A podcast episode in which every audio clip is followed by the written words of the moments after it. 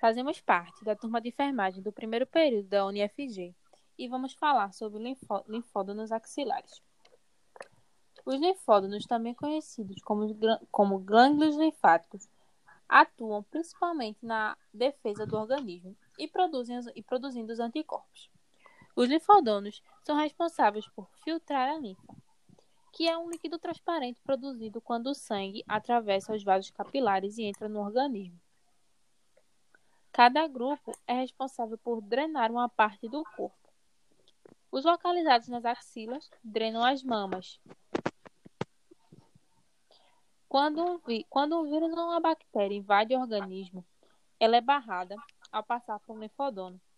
Com isso, as células de defesa do organismo, os linfócitos, começam a se multiplicar, levando ao aumento dos linfódonos, condição conhecida como íngua.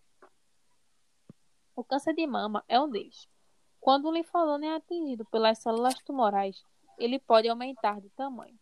A mama é repleta de vasos linfáticos, que em vez de transportar o sangue, transportam a linfa. A maior parte dos vasos linfáticos da mama leva aos linfodonos localizados nas axilas. Agora eu passo a vez para Luana. Eu irei falar sobre os sintomas e as características existentes nos linfonodos axilares. Um desses sintomas é quando o linfonodo apresenta um diâmetro de 2,5 centímetros ou até mesmo maior. Possui também uma secreção purulenta e o linfonodo fica endurecido e até mesmo inchado. Lembrando que quando tiverem inchados, os, os linfonodos devem ser investigados por um especialista. Outra, outra, outro sintoma apresentado é a febre ou a perda de peso inexplicável. Existe um termo médico usado para descrever os linfonodos inchados, que é linfadenopatia. Já a linfadenite é quando os linfonodos inchados causam dor ou sinais de inflamação. Agora irei falar sobre suas, suas localizações. Os linfonodos axilares em, estão entre 20 a 40 unidades e, de acordo com sua localização, são distinguíveis em seis grupos, que são o primeiro grupo, peitoral, o segundo, escapular, subescapular, central, apical e infraclavicular. Porém, eu vou dar ênfase ao central, pois nele está incluso 3 a 4 unidades linfonodais médio-grandes, que ocorrem exatamente no meio da axila, imersas no tecido adiposo típico da região axilar. Os linfonodos axilares desse grupo recebem a linfa que passou pelos linfonodos axilares dos seguintes grupos: peitoral, subescapular e lateral. Portanto, descarregam o que é recebido nos linfonodos axilares do grupo apical. Agora a, vou passar a vez para a Larissa. Infecções, feridas e câncer são problemas que fazem um grupo de gânglios linfáticos nessas áreas afetadas ter inchaço, o que acaba sobrecarregando a filtragem das células ruins. Como esse problema está relacionado ao câncer, boa parte das pessoas afetadas são mulheres que têm câncer de mama, com idade média de 54 anos, onde 36,1% tiveram comprometimento nos para a prevenção do inchaço dos linfonodos axilares, podem ser usados dois métodos.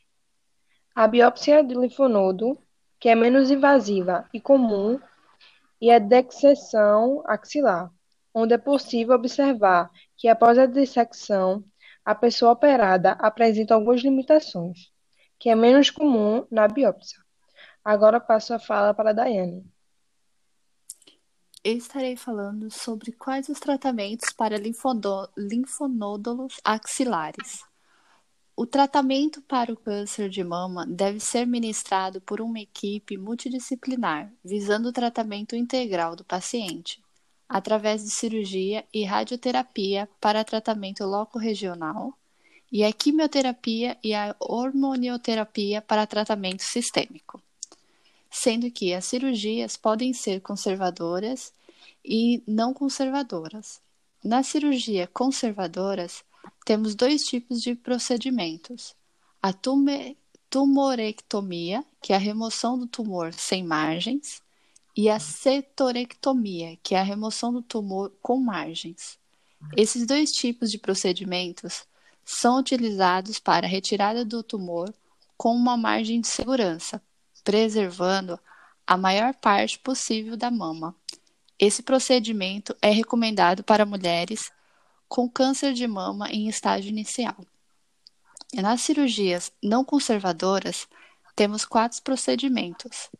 Primeiro, mastectomia subcutânea, que é a retirada da glândula mamária, preservando-se pele e complexo areolo papilar. Segundo, mastectomia simples, que é a retirada da mama com pele e o complexo areolo papilar.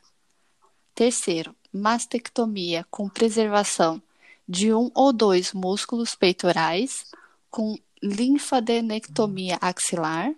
E o quarto é a mastectomia com retirada dos músculos peitorais, com linfadenectomia axilar.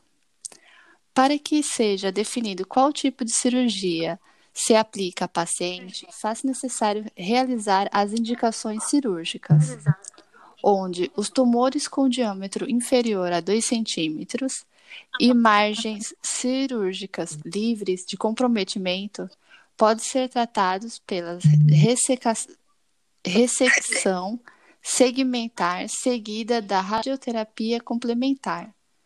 Indica-se cirurgias não conservadoras de mama, seguida ou não de reconstrução mamária para tumores maiores de 2 centímetros ou impossibilidade de se assegurar a extensão tumoral.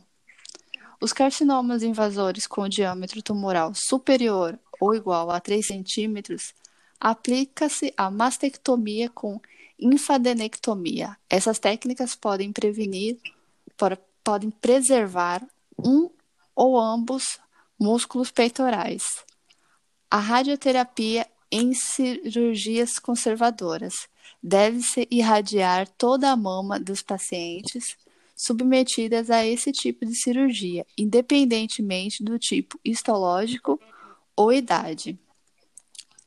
Para a realização da radioterapia pós-mastectomias, faz necessário que a paciente apresente um dos seguintes fatores: tumores maiores ou igual a 5 centímetros, pele comprometida, grau 3, dissecção axilar inadequada, invasão extracapsular linfonodal, margem comprometida e quatro ou mais linfonódulos comprometidos. Tem também a terapia sistêmica adjuvante, onde se pode, com, pode submeter a paciente a um dos três procedimentos: a quimioterapia neoadjuvante, a hormonioterapia adjuvante e a quimioterapia adjuvante. O câncer de mama é um tumor mais frequente nas mulheres, com uma incidência aproximada de um milhão de novos casos a cada ano no mundo. É, uma grave, é um grave problema na saúde pública, responsável por um número significativo dos óbitos entre as mulheres adultas. O câncer de mama afeta tanto em países desenvolvidos como em subdesenvolvidos. No Brasil, existem grandes diferenças regionais, sendo que a maioria das incidências ocorre nos estados do Sul e Sudeste. Em 2018, os óbitos registrados em decorrência do câncer de mama totalizam 17.572 e em 2020 já soma-se 66.280 novos casos da doença no Brasil. Agora vou passar a vez para Ibsen.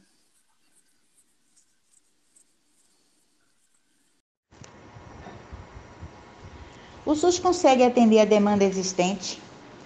Existem várias portas de entrada para o SUS. A principal delas é a preferencial, é a unidade básica de saúde, que cuida do atendimento preventivo da população e realiza exames básicos. Desse modo, diante de qualquer suspeita, o médico pode encaminhar seu paciente para um ambulatório de especialidades para a realização de outros exames e uma investigação mais aprofundada.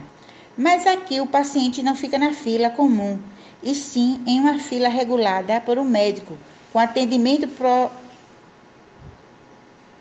prioritário para suspeita de câncer. Confirmado o diagnóstico, o SUS tem 60 dias para o início do tratamento em centro de tratamento oncológico. São hospitais de referência, muitos deles com equipe de pesquisa. Com o diagnóstico, normalmente, o tratamento começa bem antes do prazo de 60 dias.